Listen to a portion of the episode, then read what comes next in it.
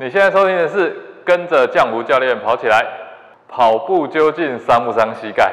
很多人都会把跑者膝膝盖退化跟跑步联想在一起啊，甚至去问很多常年在跑步的人，他们的结论普遍都是一样的，他们都觉得跑步受伤是一件很正常的。那你最重要的事情是什么？是要去加强那些受伤的肌肉啊，或者是呢啊再去买一双适合自己的跑鞋。但是跑步真的伤膝盖吗？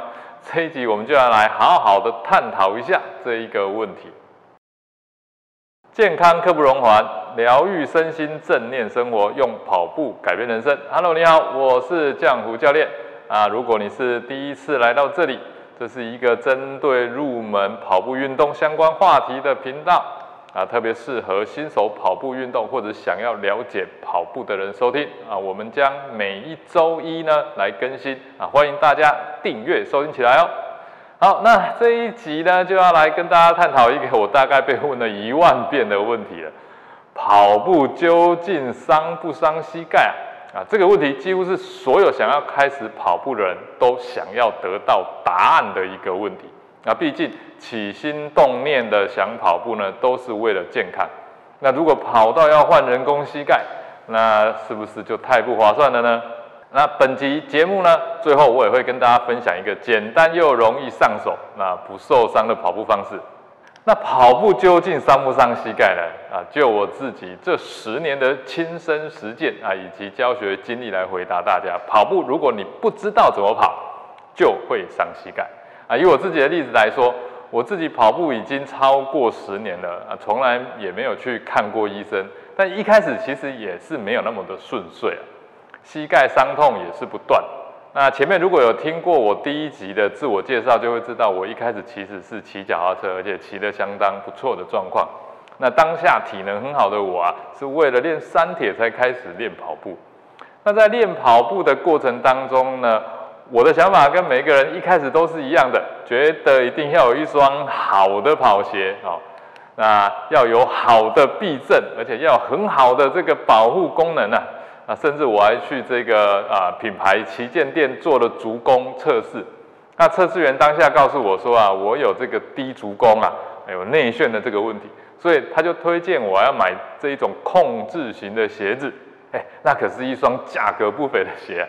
当下我是花了很多的钱啊，买了一双号称这个鸡蛋丢在上面都不会破掉的鞋子啊，拿到这双呢啊闪闪发亮的跑鞋呢，当时啊啊这个价格不菲啊，也准备啊来挑战我的人生第一场半马。那结果呢，我只能说那个过程啊，我的双脚真的是痛不欲生。当时其实我已经具备了相当的体能训练的概念了。而且在练跑的过程当中，我还不断的去请教非常多的高手啊，还有教练，到底跑步要怎么跑啊？怎么跑膝盖才不会受伤？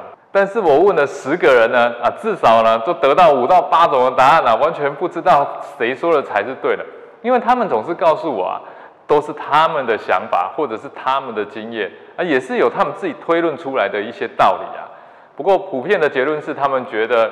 跑步受伤啊，其实是很正常的。重要的是要去加强那些受伤的肌肉啊，或者是再买一双更适合自己的跑鞋。那为什么现在我可以很肯定的告诉大家，跑步是不伤膝盖的？因为当我认真的去了解现代生活让我们失去了些什么之后呢，了解这件事情的背后，而且认真的去分辨什么才是正确的姿势与方法。那这八年来啦，我从来再没有受伤过了，也没有膝盖痛。我不但没有因为跑步把膝盖跑坏掉，今年啊我已经五十二岁了，只有膝盖越跑越好。跑步要不受伤，要追求的呢，其实只有三点啊：一是找回人天生的本能啊；二呢就是顺应自然；三就是去实践。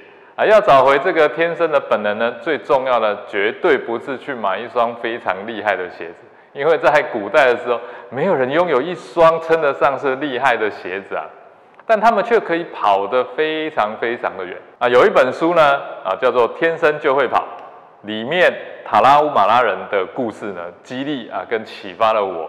啊，在那个之后呢，啊，我除了呃平常赤脚练跑以外，啊，就是自己做了一双非常非常简单的鞋子。那么有多简单呢？大家可以看一下。那这张照片呢？这双鞋就是这么简单，它就是用薄薄的一层橡胶，然后绑着一条鞋带啊，对，这样的一个绳子。那这是我完成一百公里的时候穿的鞋。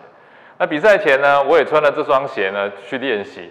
那从台中跑到埔里，啊，距离大概有七十四公里。那也从台中跑到古关，啊，大概五十四公里，也跑了很多次。啊，所以我可以非常的肯定告诉大家。跑步伤膝盖这个答案呢，在于你的跑步姿势正不正确。跑步姿势是正确的，不但不会伤膝盖，还会让你的双脚越跑越有力。那如果你的姿势是错误的呢？那你就是不断的在伤害膝盖，结果当然是跑步伤膝盖哦。